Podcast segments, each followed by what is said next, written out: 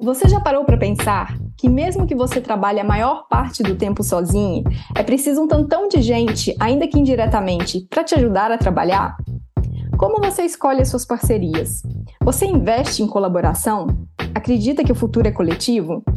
No episódio de hoje, o último proposto por esta temporada, temos um case muito especial de um negócio que tem a colaboração e a coletividade como parte do seu DNA ou ADN, como se diz em português de Portugal. Um negócio que aprendeu, desde a sua criação, a identificar e atrair as suas parcerias-chave, e é a prova de que crescer junto é bem melhor. Estamos falando da Valsa, já explico o que é. Criada em maio de 2018 por Marina Gindi e Mariana Serafim, a Nica, a Valsa promove diversidade e acolhimento em um espaço de convívio com eventos culturais, em Lisboa, sendo um laboratório para artistas e criadores que experimentam novos formatos. Em 2020, Thiago Rocha juntou-se à equipe com suas pizzas para deixar tudo mais gostoso. Em 2021, a Valsa uniu forças com outros pequenos negócios lisboetas, o Café Mortara e a Artesanalis Bottle Shop, para criar o Coral, coletivo de curadoria que promove e apoia artistas e criadores independentes, com uma programação cultural e gastronômica de forma segura, inclusiva e colaborativa. Meu nome é Ana Poças, eu sou pesquisadora de tendências e consultora em comunicação e marketing para pequenos negócios. Neste podcast, eu resgato a jornalista que é em mim, formada há mais de 15 anos, para entrevistar profissionais de diferentes áreas e que têm muito a contribuir com esses temas. Assim, se você curte uma boa conversa, seja bem-vindo. Este é o Ouvidorama, um podcast cujo nome é um neologismo para a coleção de vozes que me propõe a ouvir. Bom, Nick e Marina, muito obrigada por vocês terem topado essa conversa. É uma conversa bastante especial para mim, já que, para quem não sabe, foi com a Valsa que eu consegui me afirmar como consultora em comunicação e marketing e foi através da valsa que conheci e trabalhei com clientes, com pessoas muito especiais. Eu sou muito grata, não apenas por essa abertura, como também sou grata pela possibilidade de acompanhar o crescimento de vocês de perto. Então, estamos aí, às vezes, nem tão de perto e às vezes mais de perto, mas desde 2019, né? Três anos juntas. Muito obrigada e sejam bem-vindas. Obrigada. Obrigada. Prazer. Bom, para começar, já é de praxe aqui, eu pedi para que os entrevistados contem um pouco da sua história e com vocês não vai ser diferente, né? Quem é Nica e quem é Marina? Ai, gente, isso é um pouco complexo, né? é sempre meio o que, que é o esperado de você falar, de quem é você e tentar não falar só do trabalho, mas a gente está aqui também para falar de trabalho, então eu vou falar um pouco também disso. Mas enfim, eu sou de Santos, nasci em Santos, litoral de São Paulo, vivi lá a minha juventude inteira. E depois, com 18 anos, eu fui para São Paulo e estudei arquitetura e urbanismo. Uh, cheguei, fiquei trabalhando lá durante um tempo na área do urbanismo e do paisagismo. E aí eu vim para Portugal em 2016 para fazer um mestrado. E não foi nada do que eu esperava. eu vim fazer um mestrado em urbanismo sustentável, que era a minha área, né? Era o que eu queria fazer. Só que foi um pouco frustrante, mas eu estava gostando muito de estar aqui. É, mas foi muito difícil é, não conseguir trabalho na minha área. É, então foi um processo um pouco complicado, assim. Fiquei em dúvida muitas vezes se eu queria voltar para o Brasil, se eu queria continuar aqui.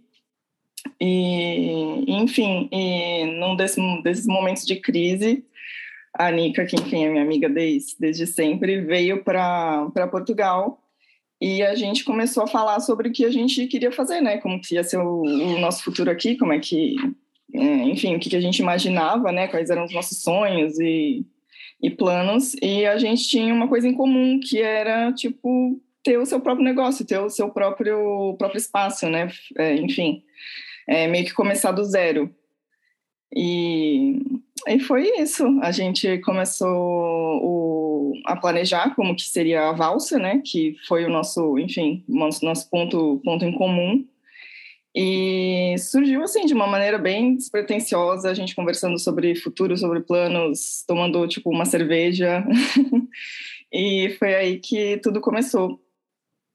E, enfim, eu já estou aqui em Portugal faz seis anos, trabalhando com a Valsa. Agora a Valsa é, mudou um pouquinho de formato, a gente vai falar um pouquinho aqui também sobre isso, e a gente agora tem o Coral Coletivo, que é um coletivo que a Valsa faz parte, e, e é isso, e a arquitetura não está mais na minha vida, agora eu trabalho completamente com, com a Valsa, não faço mais nada relacionado à arquitetura, é, apesar de achar que a valsa tem muito a ver com urbanismo e com enfim, mudar a dinâmica da, da cidade. Acho que a gente faz um pouco disso, o que me deixa muito feliz, porque é uma coisa que sai do papel e que. E quando você faz planejamento urbano, não é muito fácil de ver acontecer. E você boa. é muito boa em várias coisas também. Você é uma boa cozinheira, você é uma boa no financeiro. Acho que pensando falando Marina, você é muito criativa. É, pode ser. Eu gosto de resolver problemas. Acho que é legal resolver problemas apesar das pessoas não gostarem muito, eu acho divertido pensar em soluções criativas para resolver os problemas que a gente tem no dia a dia e, enfim. E, é, sim, gosto de comer, gosto de cozinhar, gosto muito de cerveja artesanal, gosto muito de música também. Muito, muito, muito importante na minha vida a música.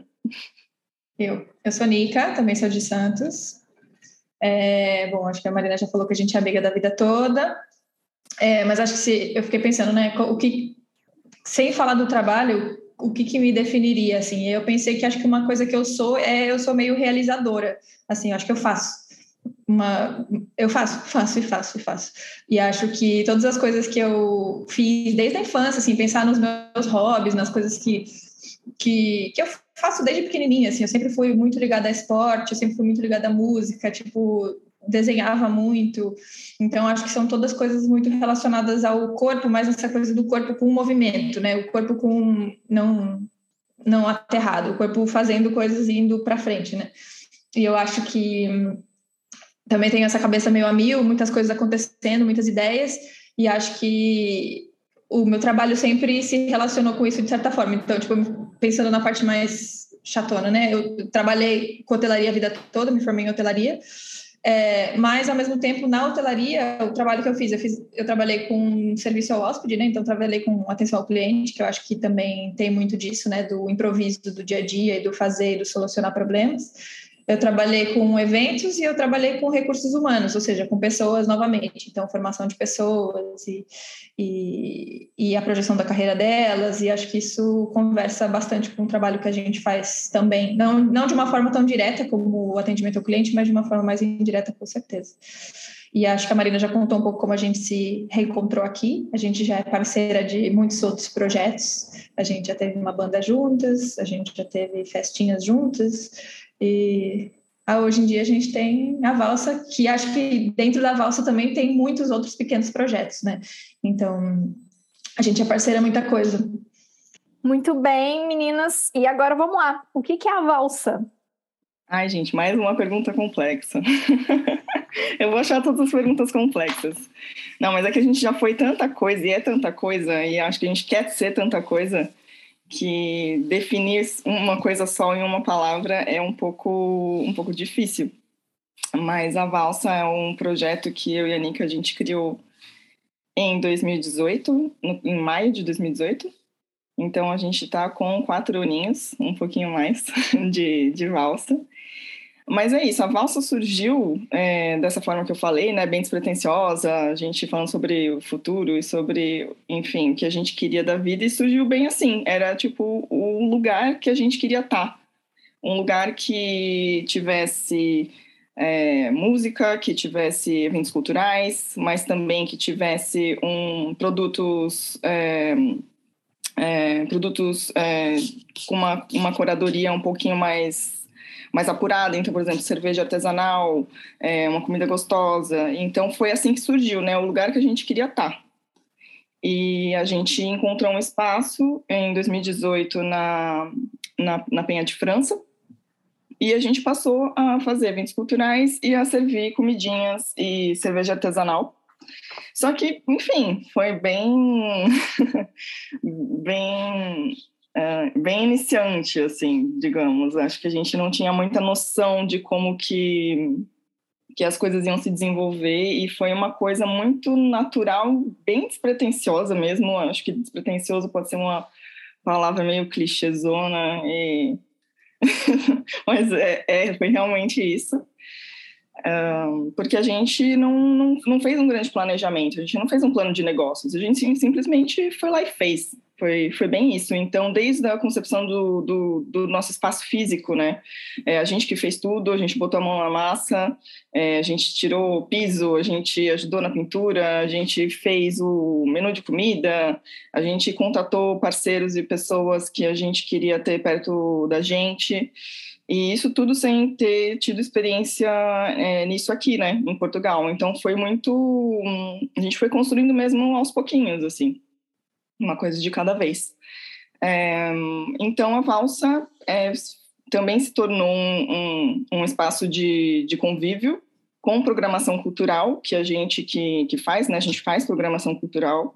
Então, todos os meses a gente faz uma a gente faz uma curadoria de, de eventos que tem tanto uh, pequenos concertos, noites de poesia, é, feiras, eventos gastronômicos, enfim, diversos tipos de, de evento.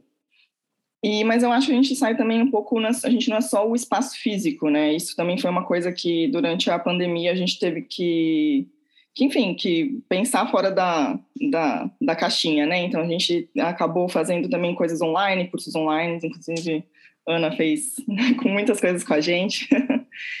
é, então a gente também começou a atuar em diferentes diferentes formatos, né? Nessa questão da pandemia a gente fez coisas online, é, a gente tem o nosso espaço físico em si, em que a gente faz a nossa programação cultural, mas a gente também está começando a sair um pouco de casa, então a fazer coisas em outros lugares, então a produzir eventos fora, é, com outras, outras, em outras parcerias, em outros formatos. A gente tem feito também é, a gente também tem uma, uma, coisa importante que eu não falei, que a gente também agregou em 2020 a pizza de fermentação natural. A gente chamou o Tiago, que era um parceiro nosso já, que fazia muitos eventos com a gente, é, mas eventos pontuais. Ele tinha uma, um projeto que chamava Pizza Andante, em que ele fazia pizza de fermentação natural. E, enfim, era uma coisa é, que a gente fazia, uma, sei lá, bimestralmente. E a gente convidou o Tiago para fazer parte da valsa. E a partir de 2020, foi 2020, Nica? Foi, né? Foi 2000 e de 2020, foi 2020 que ele começou e aí ele virou sócio em 2021. É. é. É, foi isso. Então, isso foi mais uma coisa que a gente agregou, né? A comida sempre teve presente, mas ela entrou muito forte depois com a entrada da, da pizza. E foi uma coisa que, enfim, é, agregou muito, assim, no nosso, no nosso negócio. Faz, faz todo sentido, assim, pizza com, com cultura. Isso. Então a gente também começou a fazer, a servir pizza em outros lugares. É, lugares começaram a convidar a gente para para servir a nossa pizza de fermentação natural. É, a gente já ocupou é, alguns outros lugares também, como por exemplo a Casa do Brasil de Lisboa. A gente fez uma ocupação, três ocupações lá, em que a gente fez a, a curadoria dos eventos, a gente fez festas lá. Uh, e enfim, a gente tem muitas parcerias que que possibilitam né, a gente sair do, do nosso espaço físico e, e, enfim, a gente amplia muito mais as nossas possibilidades, né? Então, acho que é, a valsa é um pouco, um pouco disso. A valsa não é só a gente, a valsa acho que não é só um espaço. Acho que a valsa também é muito o, as nossas parcerias e as outras pessoas que estão com a gente. Acho que a valsa é isso. Sim, eu vejo a valsa dessa forma também. E o projeto começa, a valsa começa com uma parceria, que é a parceria entre vocês duas, e ela vai se estendendo até outras parcerias também. Então, acho que eu vejo que isso é, faz muito parte do DNA de vocês, a gente ainda vai falar mais disso. Nica, você quer complementar com alguma coisa? Não, acho que está respondido. É isso que a Valsa faz tudo isso.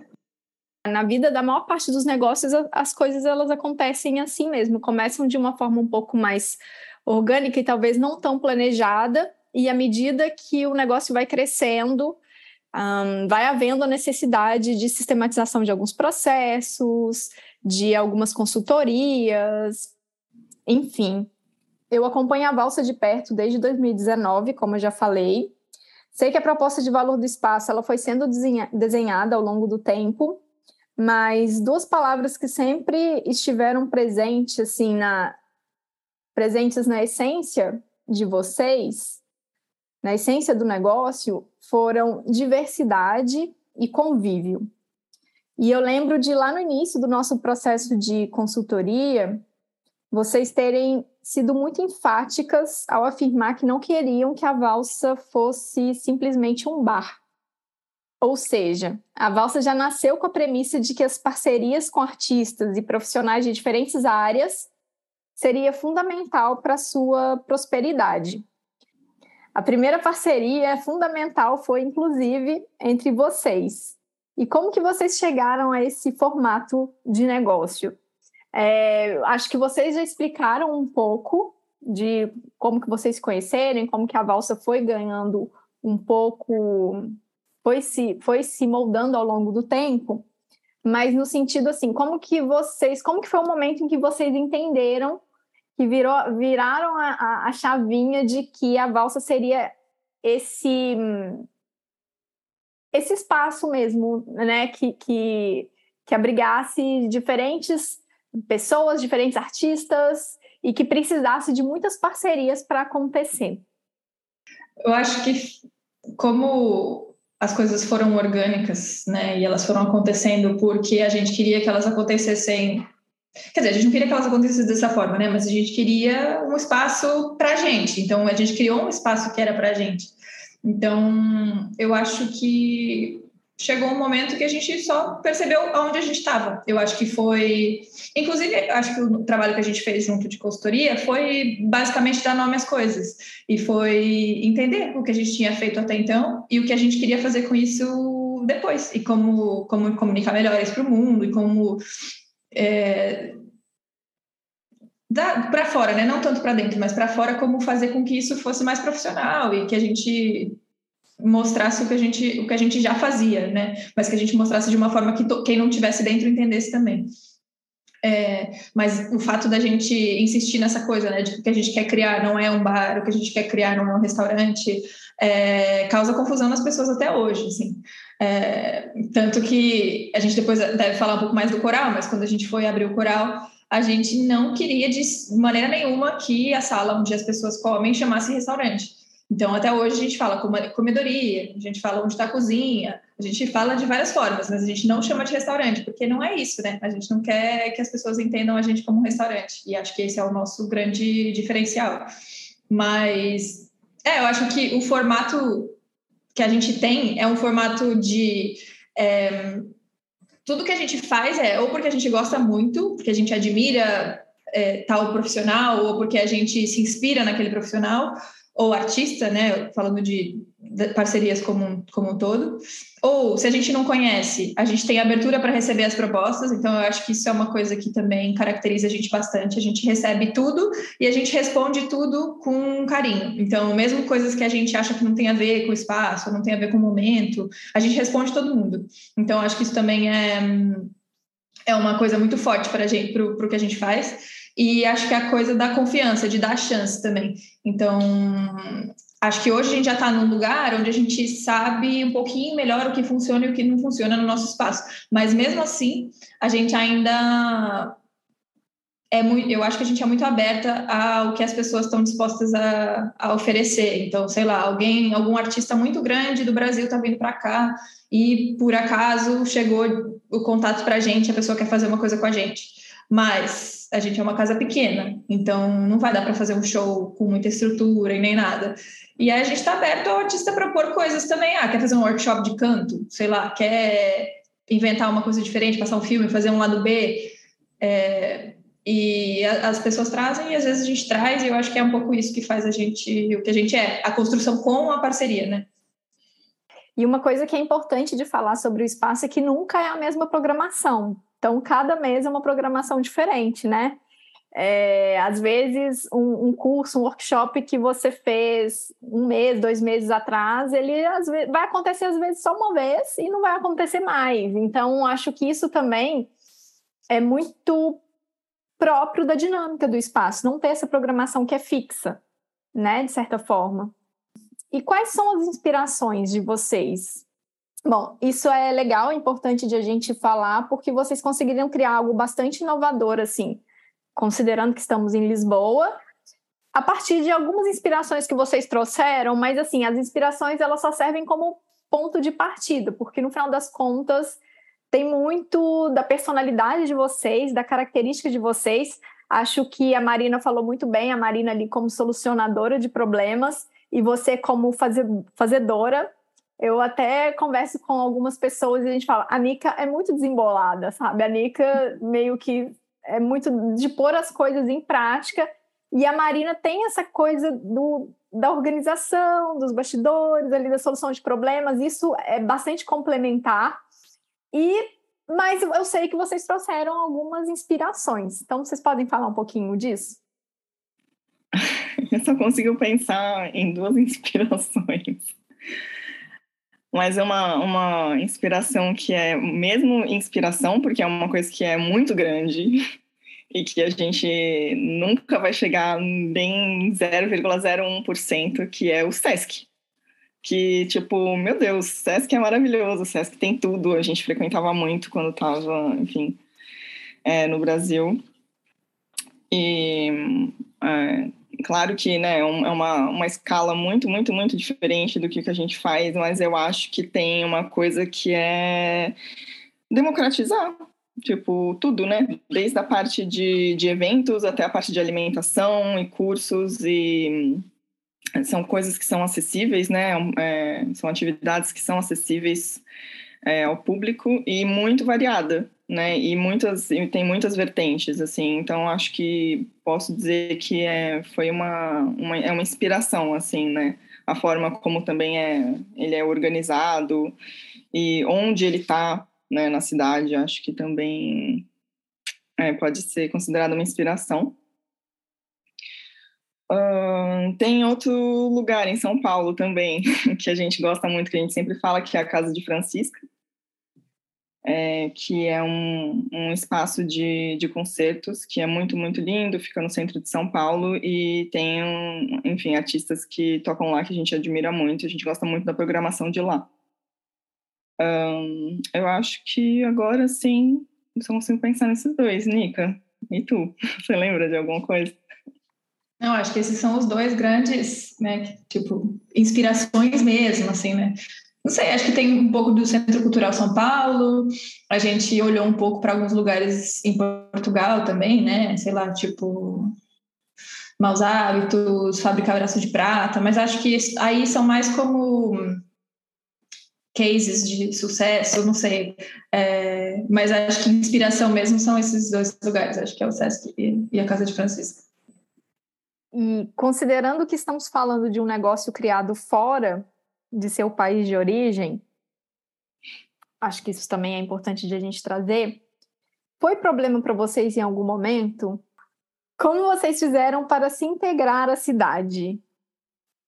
Bom, acho que o fato da gente não ser daqui e a gente não saber como fazer ajudou muito a gente no começo porque eu acho que o não saber fez com que a gente não tivesse medo e fizesse coisas que a gente nem sabia que não podia fazer, ou, sei lá, não podia fazer. Estou fazendo aspas com as mãos. É, então, eu acho que nesse sentido ajudou muito a gente não ser daqui, que a gente foi fazendo e foi fazendo, e depois a gente foi descobrindo que, enfim, era melhor fazer de outra forma, ou não, ou continuar fazendo desse jeito. Acho que deu bastante coragem para a gente, a gente não tá dentro do sistema, de certa forma.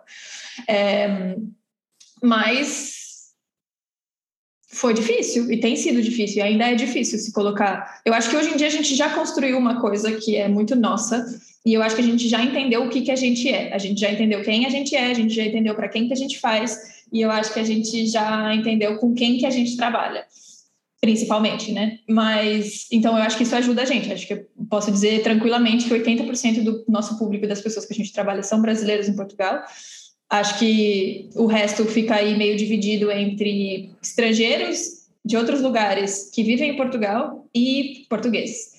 É, então, a gente ainda trabalha muito pouco com instituições e artistas portugueses, mas isso já está muito melhor do que, do que antes. Assim.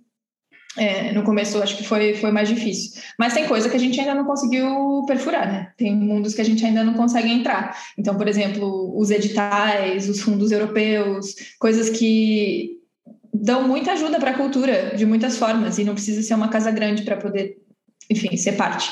E a gente até hoje a gente continua tentando, continua tentando, continua tentando. Mas tem alguma coisa aí que eu ainda não, não sei nem descrever muito bem o que é, mas eu acho que é linguagem mesmo. Eu acho que tem uma coisa que ainda falta para a gente é, para conseguir perfurar e entrar nesse, nesse mundo, que acho que é nosso também. E eu acho que o nosso o, o que a gente faz faz muito sentido tá em todos esses projetos, tanto da Câmara quanto, é, como eu falei, né, de fundo europeu e tal, mas isso a gente ainda não conseguiu entrar. Então, o fato da gente ser imigrante tem sim. coloca sim limitações, mas eu acho que hoje em dia a gente aprendeu a trabalhar com o que a gente tem e fazer o melhor disso, né? Sei lá. No finalzinho de 2020, vocês decidiram se juntar a outros dois pequenos negócios, né? O Café Mortara e a Artesanales Bottle Shop.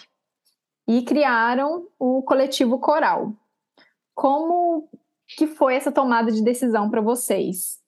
E, e, não só assim, eu acho que eu tenho uma curiosidade não apenas em saber como vocês tomaram essa decisão, mas que impacto isso teve no negócio de vocês em termos de tomada de decisões, divisão de tarefas, comunicação, etc.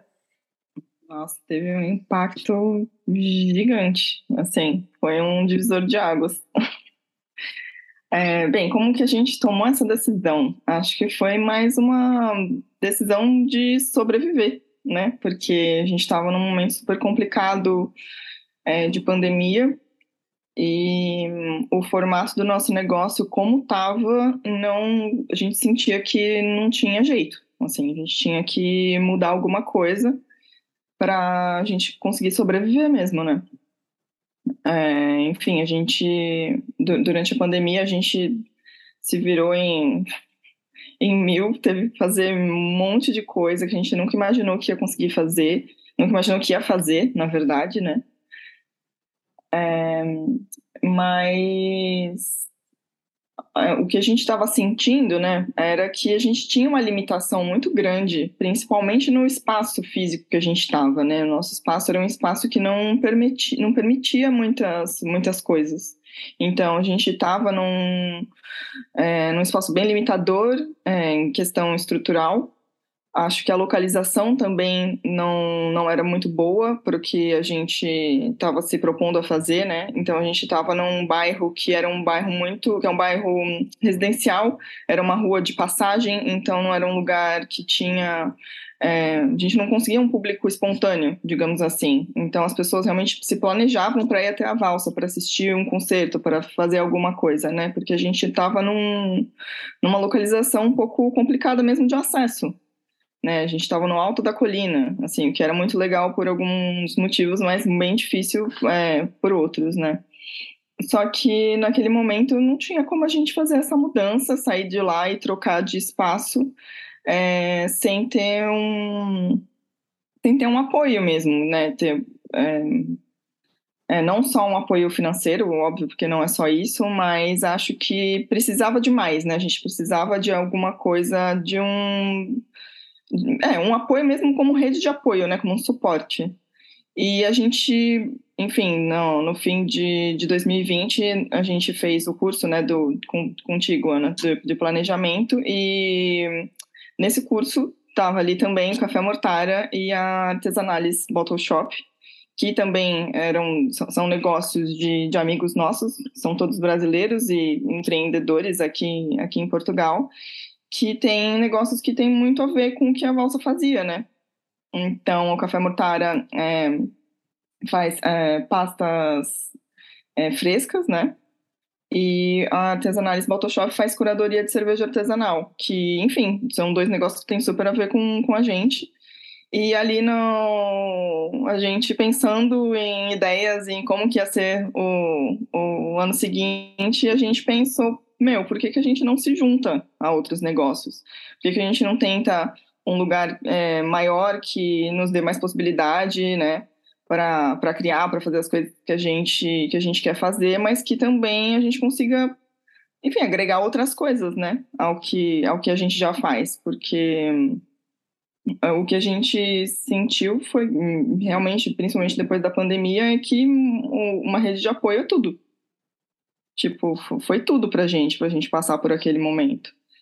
É, e por parte deles também a gente sentia que eles também estavam, né? É, é, eu não consigo pensar numa palavra em português, então pensei em struggling, que é tipo, como é que fala isso, Nica? Não sei, tipo, tava Estavam passando por dificuldades também, né? é. né? Tava é, no sufoco, né? Tá no sufoco. E velho sufoco. que o pequeno é empreendedor passa. Total. Então, estava todo mundo no sufoco da pandemia, né? Foi muito difícil para todo mundo. E a gente não tinha falado muito sobre isso, assim, a gente só tinha. Foi muito por cima que eu e a Nika a gente conversou entre nós duas. E aí, quando eu fui para o Brasil, é, no fim de 2020, né, passar o Natal e tudo mais, e aí no dia 1 de janeiro, sei lá, eu tava no telefone, e aí eu falei, ah, vou entrar aqui numa agência imobiliária online. E aí comecei a ver e achei um espaço incrível na Graça, que falei, porra, esse lugar é muito massa, e é lindo, e tá novo, e é grande, e a localização é ótima, e aí, enfim, enviei para a Nica esse, esse espaço e a gente começou a partir daí a pensar, né? Putz, mas como que a gente vai chegar nesse lugar? A gente quer esse lugar. E a gente quer se juntar com outras pessoas. Então a gente fez um convite muito. Foi um convite muito direto e simples, assim, sem rodeio, né? Foi um negócio meio. E aí, vocês querem se juntar com a gente? né? Não foi uma coisa muito planejada também, como tudo que a gente faz. É meio na. É, é sempre um, um, impulso, assim, né? E deu super certo. E foi, a gente jogou a ideia para o Café Montara e para Artesanales. E eles toparam. E foi a partir daí que a gente começou a planejar, né? O que, tá, mas e agora? A gente se juntou e o que, que a gente vai ser? O que, que é isso, né? E enfim, a gente fez diversas reuniões, é, planejou muito bem o que a gente o que a gente queria, né, o que a gente queria ser, e o que a gente chegou à conclusão é que a gente queria trabalhar coletivamente, né? Cada um ia continuar com as suas é, com as suas vertentes de negócio, enfim, a gente ia continuar fazendo o que a gente já fazia, é, mas dividindo o, o mesmo espaço e a gente chegou à conclusão de que a gente queria ser um coletivo, e foi assim que surgiu o, o coletivo Coral. É, no começo a ideia era que fosse um pouco que a gente fosse mais independente, né? Que a Valsa continuasse fazendo as coisas dela, que o Café Mortário também, artesanais também. É, mas a gente começou a perceber que não faria muito sentido trabalhar dessa forma e que faria sentido que a gente trabalhasse como um coletivo, né? é, enfim, que a gente tivesse as nossas responsabilidades e as nossas funções, cada um com as coisas que tem mais afinidade, que gosta mais de fazer, porque afinal nós somos em seis pessoas, então a gente tem muita possibilidade, muita, muita cabeça aí para para botar para funcionar, para fazer a coisa rodar, né?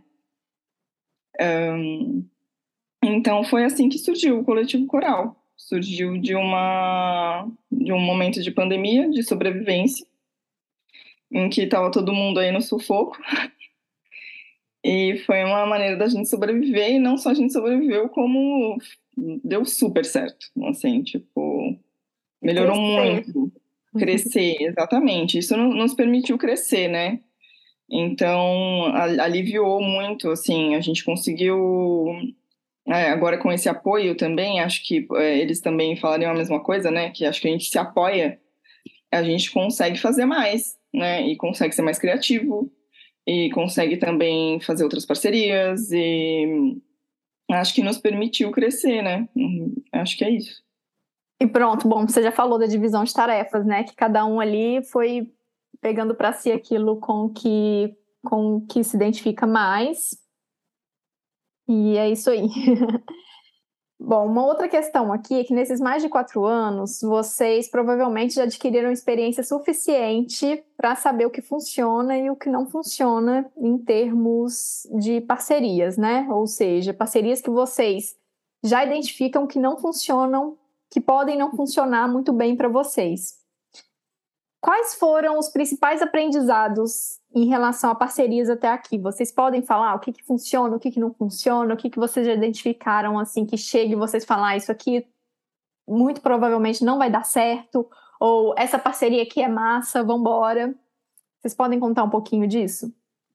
Eu acho que é um pouco difícil dizer isso, é, até porque eu acho que o que a gente faz é exatamente abrir, testar, insistir um pouquinho no que vai insistir, algumas coisas a gente vai tendo sinais de que não vai dar certo, e aí, enfim, acho que tem coisas que a gente tem que deixar pelo caminho mesmo. Mas acho que talvez o mais importante para a gente é que a gente construiu uma comunidade muito forte. E foi a comunidade que salvou a gente na pandemia, foi a comunidade que trouxe esses dois outros negócios para estarem junto com a gente agora, foi essa comunidade, essa comunidade que salva a gente o tempo inteiro. Então, na época baixa, na temporada agora, que tá chovendo muito, quem são as pessoas que vão lá fazer, marcar aniversário, levar os amigos, assistir jogo junto, fazer qualquer coisa? São, é essa comunidade. Quem são as pessoas que vão buscar takeaway? Então, eu acho que hoje em dia a maior parte das nossas parcerias vem daí. Quer dizer, nem só hoje em dia, né? Acho que desde sempre. Pensando no Thiago, o Thiago foi uma dessas parcerias. Foi um amigo de um amigo que apresentou o Thiago para a gente, aí a gente começou a fazer um evento pontual, depois a gente começou a fazer um evento mensal, depois a gente começou uma parceria fixa, e depois a gente virou sócio. Então, eu acho que tudo parte da comunidade, assim. Então, eu acho que talvez o maior aprendizado seja esse, que acho que a gente não tem que procurar muito fora. Assim, acho que a maior parte das coisas vem de dentro, vem de quem já tá, ou quem não tá, mas que chega através de alguém que já tá dentro, assim. Então, acho que é por aí que funciona. E aí, quando vem uma coisa muito fora do fora, aí é uma coisa que a gente para para pensar, hum, vamos ver, vamos, vamos entender se isso faz sentido, quais são os valores, tipo, a gente fuça tudo, né? Vamos no Instagram, vamos ouvir, vamos ver se, se faz sentido pra gente ou não. Mas, com certeza, acho que a maioria das coisas que a gente faz, as parcerias que a gente fecha, elas já estão dentro da, da nossa comunidade. Eu acho que esse talvez seja o maior dos aprendizados. Assim.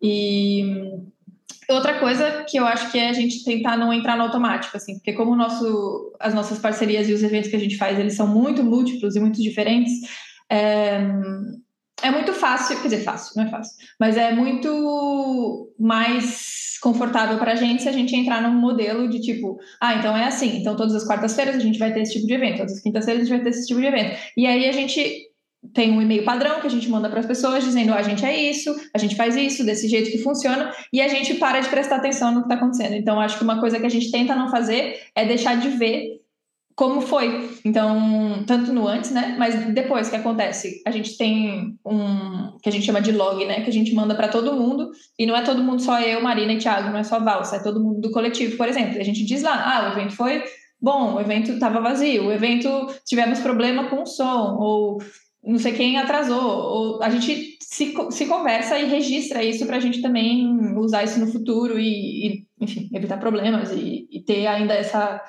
essa curadoria mais apurada em relação às nossas parcerias e quem, quem, quem faz coisas com a gente. Então, vocês investigam sobre os potenciais parceiros, né? Vocês dão ali uma stalkeadinha para poder entender se aquilo faz sentido ou não. E eu acho que isso me chama atenção porque uma coisa que eu observo é que muitas pessoas, elas às vezes contratam outras ou trabalham com outras, mas sequer tem a curiosidade de saber um pouco da vida de, da outra pessoa, do currículo e tudo mais.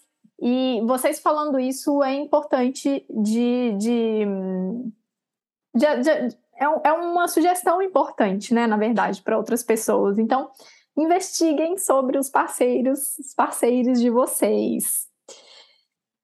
E agora, indo para a próxima pergunta aqui, o que, que é preciso para ser parceiro da Valsa? e ou do coletivo coral? A gente já teve muitos tipos né, de parceria, né? Aí a gente foi percebendo o que funciona como, como parceria ou o que não, não funciona, né?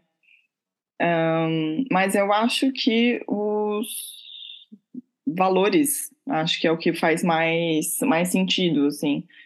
É, gente dificilmente vai fazer alguma coisa com, enfim, uma instituição ou com artistas que não não têm os mesmos valores que a gente. Acho que é, essa é a primeira a primeira coisa, né, a gente. Por isso que a parte da pesquisa é importante, né, para você entender o que, que essa pessoa está fazendo, com quem essa pessoa está, né. Isso é muito, isso é muito, muito importante, né. É, não só porque a gente, é, bem, a gente não, não, não, não quer isso perto da gente, sabe? Se for uma coisa que não, não faz sentido, é, não tem para que ter isso na nossa casa, né? Acho que os valores, né? A consonância de valores é fundamental mesmo é. para qualquer negócio. E essa questão que a Nica falou da comunidade, vou abrir um parênteses aqui para as pessoas, que essa comunidade, inclusive, ajudou a financiar o coletivo coral, né? Então, o próprio coletivo também, ele teve aí, participou de um processo de financiamento coletivo que uhum. foi fundamental para que vocês conseguissem reformar o espaço e adequar, adequar o espaço às necessidades de vocês. Uhum, sim, total. Mas agora pensando sobre o que, o que precisa para ser parceiro, eu acho que agora você falando sobre o financiamento coletivo, é, nossa, eu acho que qualquer pessoa pode ser nossa parceira, né? Tipo, não necessariamente, acho que o legal é que a gente não enxerga muitas pessoas como tipo cliente, simplesmente ah, é o público, é o cliente essas pessoas acabam fazendo coisas lá. Então, sei lá, uma pessoa vai lá e fala: por que vocês não têm uma noite de vídeo de karaokê aqui? A gente quer fazer? Bora fazer, né? Então, é um pouco assim. Acho que a gente deixa essa abertura também para as pessoas que frequentam o, o espaço e que têm vontades e querem testar coisas novas e têm curiosidade de, de fazer coisas. Então, acho que é, a nossa parceria também é, são as pessoas que frequentam o espaço, que, que, gostam da, que gostam da valsa, que gostam do coral. Então, acho que também não é preciso é, de muito, assim, contanto que a gente esteja alinhada no que, no que a gente acredita e no que a gente valoriza, né?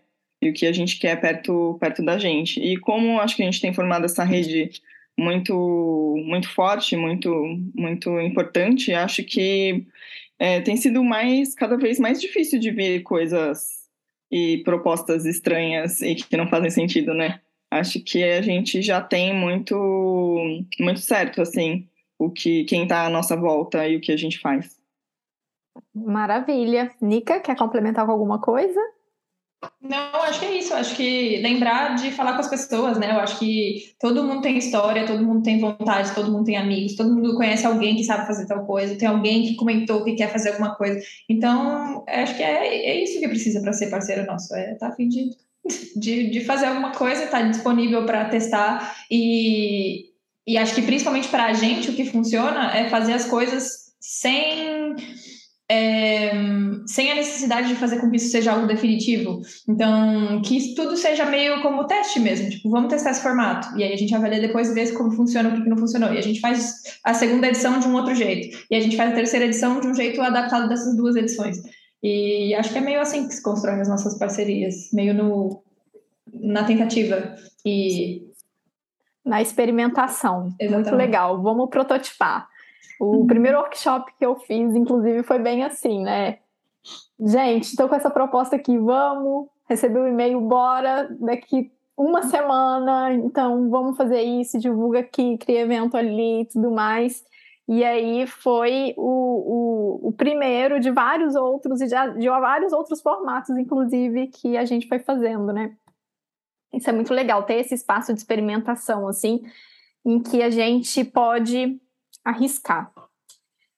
E que conselhos vocês dariam para outros pequenos negócios quando o assunto é a busca de parcerias-chave? Ah, eu acho que a gente já falou. eu acho que é, é, mais do que a gente já falou, que é, eu acho que parcerias-chave, elas já, pelo menos partindo da nossa experiência, elas estão já na nossa comunidade. Então, é falar com as pessoas é, fala, falando com as pessoas que a gente descobre quem sabe fazer o quê, tipo, é preciso... Ah, um exemplo que me veio aqui agora, rapidinho, da, a gente estava fazendo coral, a gente fez financiamento coletivo, não sei o quê, mas faltava um trabalho de marcenaria de para fazer uns balcões, assim, dois balcões de madeira. A gente entrou em contato com as pessoas que a gente conhecia, tem uma pessoa que a gente conhece, que inclusive é artista e faz show lá com a gente também de vez em quando, e ela falou: Eu sou marceneira, quero fazer, bora fazer.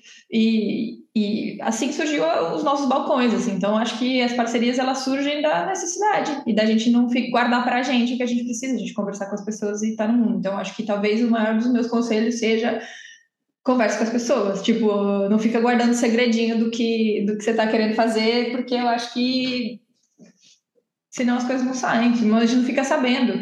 Eu acho que quanto mais a gente fala e conhece as pessoas, mais a gente fica sabendo do que, do que pode ser feito.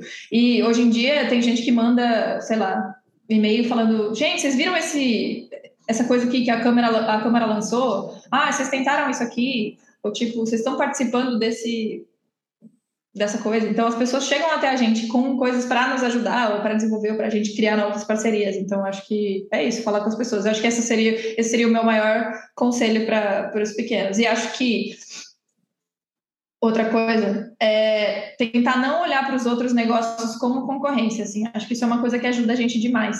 É, e, e, não só os, os, do mesmo tamanho. Acho que os grandes também. É, olhar para os outros espaços, para o que as outras pessoas estão fazendo, como outros espaços e coisas que as outras pessoas estão fazendo. Então, se a gente vai num outro espaço, tipo, nossa, que legal isso que eles estão fazendo. O que, que a gente poderia fazer junto para se fortalecer? O que, que eu tenho que eles não têm e o que, que eles têm que eu não tenho? Então, às vezes não vai ser nada, às vezes vai ser só um insight, uma ideia, mas às vezes vai ser, poxa, vamos mandar uma proposta ali, eles se eles querem fazer alguma coisa com a gente. Tipo, o Casa do Brasil foi exatamente isso que aconteceu. Esse ano a gente fez um projeto de ocupação da Casa do Brasil muito legal, que reviveu aquele espaço. Tipo, hoje em dia eles até estão fazendo mais coisas e tal. Então foi uma coisa de tipo, nossa, Casa do Brasil faz muito sentido para a gente, para o nosso público. Vamos mandar um e-mail ver se eles estão disponíveis a receber a gente lá para organizar uns eventos. E a gente começou a fazer coisas lá e deu super certo. Então, acho que é meio pensar que a gente tem muito a oferecer, mas que os outros espaços também têm coisas para oferecer para a gente. Então, Sim, e me ocorreu uma coisa aqui agora que é também não presumir que o outro vai falar não. Porque muitas vezes a gente deixa de tentar, de abrir espaço para uma conversa, achando que a outra pessoa vai falar assim: ah, não, não quero. Ou que o outro também está olhando a concorrência como um inimigo, né? Eu adoro que todos os entrevistados que vêm aqui falam: pare de olhar a concorrência como seu inimigo, preste atenção, tente olhar, tente entender como que vocês podem trabalhar colaborativamente. E é isso aí, né? É por aí. Ai, gente, eu vou fazer uma pergunta aqui que é. A resposta já está muito clara, né? Mas vale a pena apostar no, no coletivo Vale, vale muito a pena. Seja lá qual for esse coletivo, né? Acho que o nosso coletivo, além do coletivo coral, é isso que a gente estava falando, é a nossa rede de apoio, né? A gente trabalha coletivamente desde sempre, né? Acho que agora a gente só, enfim, é, fez um contrato coletivo com mais dois negócios, mas a gente sempre trabalhou coletivamente, né? Tanto com é, parceiros, artistas, pessoas que estão que perto da gente. Então acho que vale muito a pena. Acho que é tudo, na verdade, tudo é coletivo. Bom, agora é aquele momento em que a gente pede dicas de referência sobre o assunto. Podem ser referências diretas ou indiretas. Enfim, algumas, alguma dica que de algo que vocês leem ou acompanhem ou acompanham que ajude vocês a trabalhar melhor essa questão das parcerias. Pode ser até um, um conselho assim que vocês buscaram, um, alguma formação, algum curso, alguma coisa, qualquer coisa nesse momento. A gente pode vender o seu peixe. Porque acho que é isso. Tipo, acho que a, a assim, pode parecer paparico aqui agora, mas é verdade, eu acho que a gente trabalhar junto, a consultoria que a gente fez com você foi uma grande, tipo, mudança de chave na nossa história, assim, tipo, a gente realmente profissionalizou, e profissionalizou a nossa imagem, profissionalizou a forma com que a gente conversava com as pessoas, a gente olhou pra gente, a gente, como eu falei no começo, deu nome às coisas, então eu acho que uma consultoria de, de marketing é é, é, bem recomendado. Assim, inclusive, uso até hoje, né? Sou eu que cuido da, da, principalmente da página, das páginas, né? Mas principalmente do Instagram da, da Valsa e até hoje os conselhos da Ana estão aí. Então, planejamentos todos feitos com esse curso. Eu não sei quais são os cursos que você tem aberto agora para poder recomendar, mas recomendo anapossas.pt. Não, não sei se é .pt, tô brincando. Ponto .com. anapossas.com é a minha recomendação. É, bom, esse episódio vai antes do dia 24 de janeiro, né? Então eu vou deixar aqui falando que no dia 24 de janeiro a gente vai ter o meu a última vai ser a minha o meu último workshop provavelmente assim, em algum tempo, porque eu vou me mudar, mas eu vou fazer o workshop na valsa de criação e curadoria de conteúdo. Enfim, ainda vamos divulgar direitinho. Mas obrigada, Nica. Não estava esperando por isso, mas obrigada. Mas assim, acho que as consultorias elas são muito muito importantes porque é uma pessoa que está de fora do negócio que vai, te, vai ajudar vocês, como você mesmo já falou, Nica, a organizar aquilo que vocês já sabem o que, que vocês querem, vocês sabem onde vocês vocês sabiam onde vocês queriam chegar vocês tinham todo o aprendizado dos últimos dois anos e é mais uma questão assim, então tá, então vamos sistematizar isso aqui, vamos estabelecer as prioridades, vamos entender como que a gente comunica isso. E eu acho que esse olhar de fora, ele é bastante, ele, ele é fundamental, porque não tem envolvimento emocional, não tem a mesma... Ele vai ter, ele vai somar com outras coisas que quem está ali dentro, vivendo a realidade, vivendo o dia a dia do negócio, muitas vezes não vai conseguir enxergar. Então é isso, gente. Obrigada, Nica. Marina, você quer hum, compartilhar alguma coisa mais?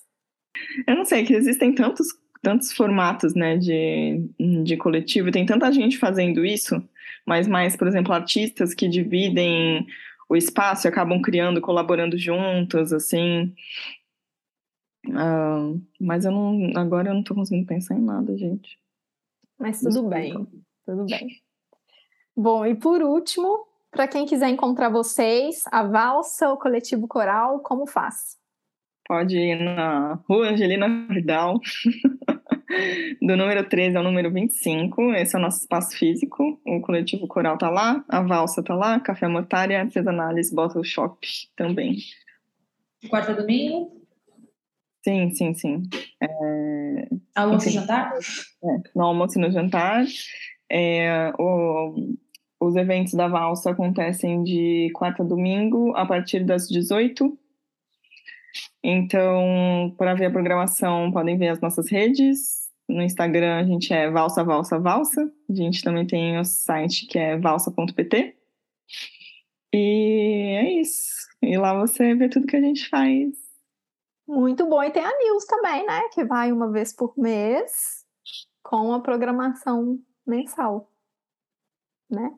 Ah, essa vai. A programação mensal vai. Agora a News mesmo já não vai faz tempo. Bom, gente, adorei. Sim, é... muito obrigada pela, por esse tempinho e por vocês né, terem compartilhado um pouco da trajetória de vocês aqui com a gente. Obrigada pelo convite. Obrigada. Tô nervosa ainda, também suadinha. Não, gente, é assim mesmo. A gente fica meio. Eu também fico tensa. Vocês não têm noção como é que é na gravação do episódio. Eu vou só concluir aqui e aí eu falo para vocês. Bom, a nossa conversa aqui está chegando ao fim, mas ela continua no Instagram, no perfil Ouvidorama Podcast.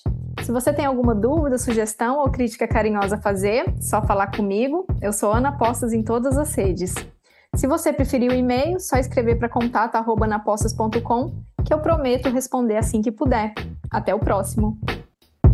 Esse episódio foi produzido por mim, Ana Postas, e gravado em novembro de 2022. A edição é do multiartista John Douglas.